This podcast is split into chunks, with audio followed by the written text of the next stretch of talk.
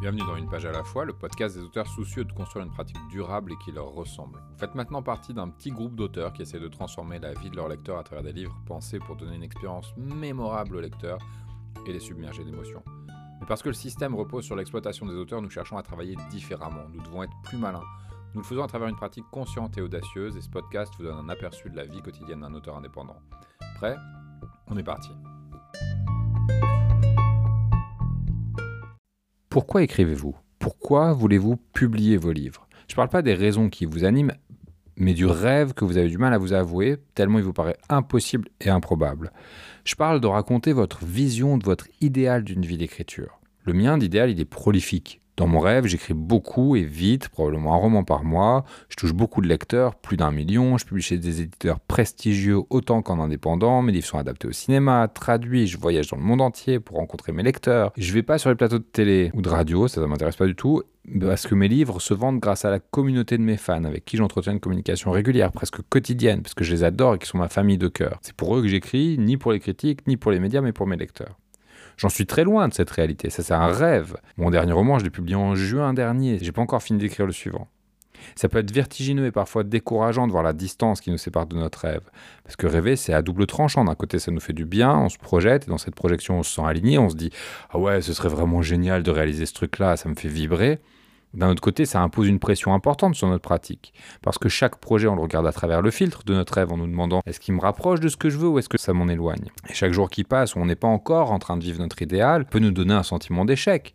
Si je publie chez un éditeur que je considère pas prestigieux, si je vends que 1000 exemplaires avec beaucoup de guillemets de mon roman, c'est facile de me dire que je suis pas à la hauteur de mon rêve parce que je suis loin du million. Je vois l'exercice de définir une vision de la vie idéale qu'on veut mener avec notre écriture comme un moyen de clarifier plusieurs choses. D'abord, ça nous permet de clarifier ce qui est important pour nous.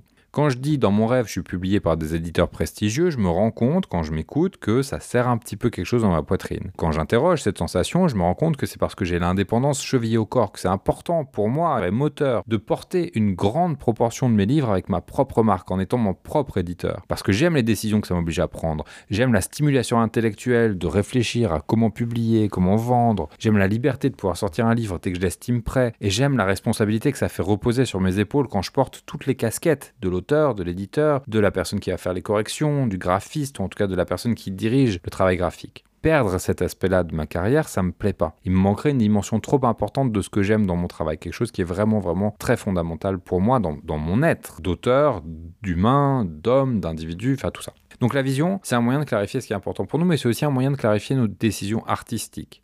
Là, je ne l'ai pas développé dans ce que j'ai présenté en introduction, mais je peux ajouter dans mon idéal d'écriture, dans ma vision, une idée du type d'histoire que je veux raconter. Par exemple, moi, je sais que je veux raconter des histoires qui mettent en avant l'affirmation radicale de soi, des personnages qui incarnent le désir farouche de vivre selon ses propres critères. Et j'ai envie que la majorité des histoires que je signe avec mon nom mettent ces valeurs en avant. C'est ce qui m'aide à savoir quel projet je vais signer d'un pseudonyme et quel projet je vais signer avec mon propre nom. Ça me permet aussi de savoir, dans une année, quel projet je vais privilégier et dans quelle proportion. Si à la fin de l'année, par exemple, j'écris six livres qui ne traitent pas de l'affirmation de soi et deux qui en traitent, j'ai moins de chances d'être content de mon année que si la proportion est inversée. Si j'ai écrit plus de livres qui sont alignés avec les thématiques qui me tiennent à cœur. Et en étant clair sur ces thématiques qui sont importantes pour moi, je peux orienter aussi ma recherche créative en amont des projets, de sorte à ce que mes histoires soient le plus possible chargées dès leur conception des thématiques qui m'importent. L'exercice de la vision, il faut vraiment le voir comme un exercice de définition d'horizon. On fixe pas un objectif atteignable, mais un cap qui ne cesse de s'éloigner. Un horizon, il est toujours plus loin. Quand j'aurai vendu un million de livres, ma vision, ce sera peut-être d'en vendre un milliard, parce qu'alors j'aurai les ressources pour le faire, parce que j'aurai les circuits internationaux, j'aurai des circuits de traduction et tout ça. Et ça, ça m'amène à un point qui me semble important. La vision, elle doit être difficile, elle doit être à long terme, mais elle doit pas être quand même impossible. Ça veut dire que je dois pouvoir y croire. Et je dois pouvoir croire qu'avec un travail assez constant et conscient, et en cherchant les opportunités les plus propices, en les favorisant, en renforçant mon réseau, en renforçant mes compétences, en faisant de l'effort, en étant persévérant, en étant rigoureux, je dois pouvoir croire que tout ça, dans les bonnes conditions, m'aidera à réaliser ma vision.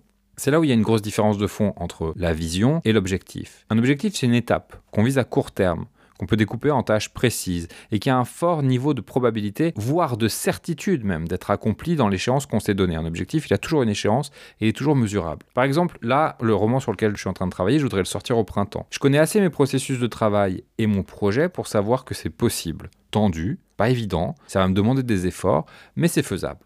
J'aime cette tension parce qu'elle m'aide à me concentrer. Tout le monde n'a pas la même tolérance à la pression. C'est à vous d'estimer quel degré de tension vous voulez. Il y a certaines personnes qui donnent des objectifs qui sont quasiment atteints au moment où l'objectif est fixé parce que ça leur donne un confort qui est important pour eux. Moi, j'aime bien quand c'est un petit peu difficile. Les objectifs, dans le mastermind, on les définit au début de chaque mois. Et pour maximiser la probabilité de les atteindre, on les fixe toujours en regardant la disponibilité de l'auteur ce mois-ci. J'aime bien confronter l'auteur à sa réalité, dire quels sont tes engagements pour le mois, quel est le temps que tu vas pouvoir passer à tes projets? Et est-ce que dans ce temps-là, tu as l'impression que c'est probable d'atteindre l'objectif que tu te fixes? À la fin de chacune de ces sessions de pose d'objectifs mensuelles, je demande toujours, tiens, mais qu'est-ce qui pourrait t'aider à atteindre cet objectif? Quelles sont les ressources que tu peux mettre en place dans ta vie pour t'aider à réaliser l'objectif que tu t'es donné? Ça peut être un objectif d'écriture, ça peut être un objectif marketing, de vente, ça peut être un objectif de renforcement du réseau, combien de mails tu peux envoyer, des choses comme ça.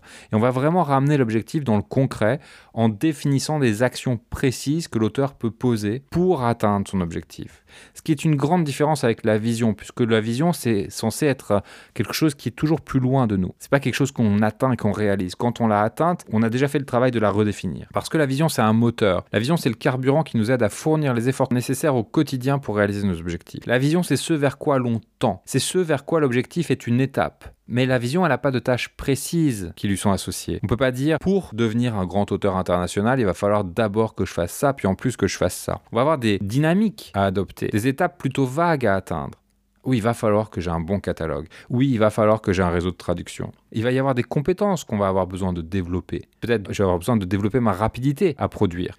La vision, on en a besoin parce qu'elle donne du sens à notre travail. L'objectif, on en a besoin parce qu'il nous permet de canaliser nos efforts, diriger nos efforts et de réaliser des objets concrets. La vision, on en a besoin parce qu'elle donne sens à notre travail au quotidien. Quand on est dans le dur, quand tout semble incertain, et ça, c'est vrai dans chaque projet, il y a toujours un moment dans chaque projet où on se dit Ah, je vais pas y arriver. Ah, j'en ai marre. Ah, il me faut un autre projet parce que tout semble incertain, parce que on a déjà mis beaucoup d'efforts, beaucoup d'attention, et que pourtant on n'arrive pas à faire fonctionner cette saleté d'histoire.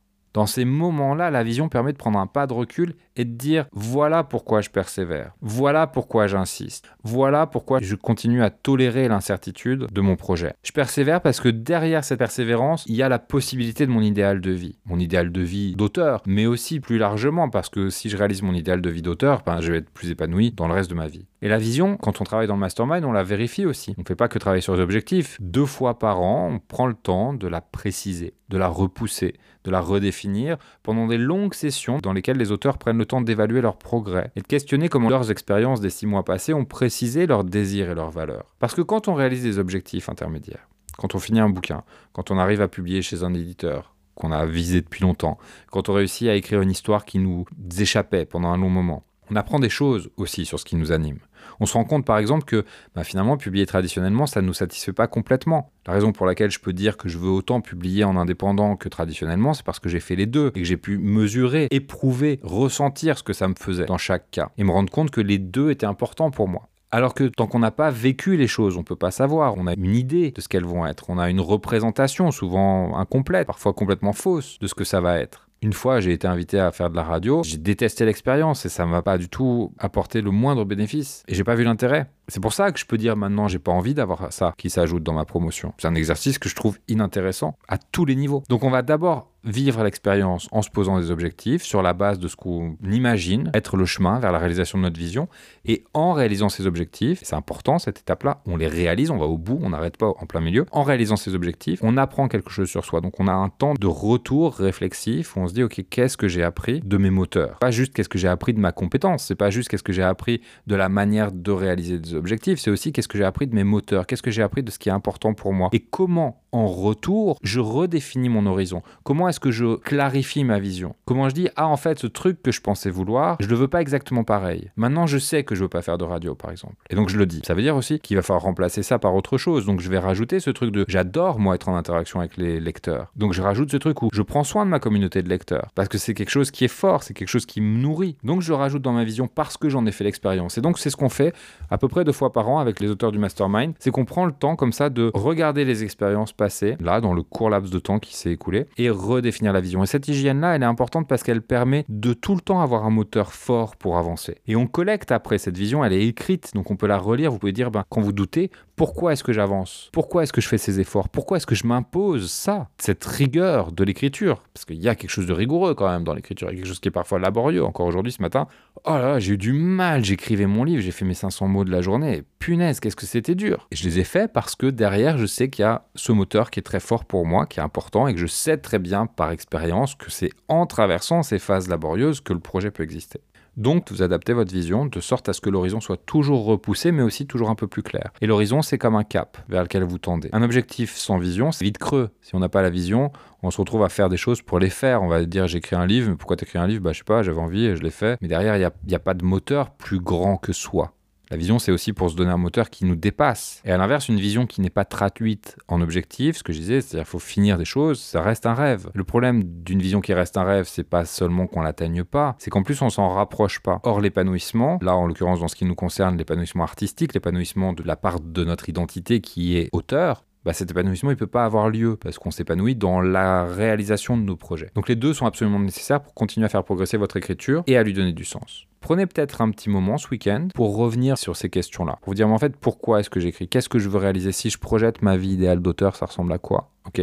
Quels sont les objectifs que je poursuis en ce moment qui sont au service de cette vision? Comment est-ce que je peux peut-être ajuster certains de ces objectifs ou mettre un petit peu plus d'énergie sur ces objectifs pour me rapprocher de cette vision? Et si vous avez envie d'expérimenter ce que ça peut être, de faire ça, cette pose d'objectifs, cette pose de vision dans un cadre encourageant, aidant, avec moi qui vous pose des questions pour préciser davantage, pour aller plus à l'essentiel, parce que des fois on a aussi des œillères, parfois on voit pas les choses qui sont importantes pour nous, et c'est bien d'avoir quelqu'un qui est là pour pouvoir nous aider à nous entendre nous-mêmes, c'est ça mon rôle dans ces accompagnements vous pouvez rejoindre le mastermind. Le mastermind, c'est pas comme un atelier auquel vous vous inscririez de manière comme ça automatique. Hop, euh, je paye mon abonnement et puis je suis rentré dedans. Il y a un processus de sélection, d'auto-sélection presque même. Alors que moi derrière, je vais vérifier quand même, m'entretenir avec vous pour vérifier que ça match il faut que ça colle, quoi. Il faut qu'on soit sur la même longueur d'onde, sinon ça fonctionnera pas. C'est important pour moi, mais c'est aussi important pour notre communauté. C'est-à-dire que les auteurs qui sont dans le mastermind, c'est des auteurs qui ont besoin de se sentir en confiance et de savoir que toutes les personnes qui sont là ont une communauté de valeurs quelque part, quelque chose qui nous anime ensemble. On a tous le goût du travail, on a, enfin, en tout cas d'une forme d'effort, on a tous le goût du dépassement de soi, on a tous le goût de réaliser des objectifs d'écriture qui soient ambitieux dans le sens où ils sont proches de nous donc ça, c'est important qu'on le teste ensemble, qu'on vérifie que ça matche bien. Et après, vous, vous avez tout un processus de réflexion en amont de votre inscription. Quand vous irez sur la page d'inscription, vous verrez qu'elle vous envoie vers un formulaire assez complet qui vous permet de réfléchir à votre pratique, qui vous permet de réfléchir à pourquoi vous avez envie d'entrer dans ce cadre. Et à partir de là, on peut discuter. Et tout ça, ça se passe sur annelverdier.com slash mastermind, M-A-S-T-E-R-M-I-N-D.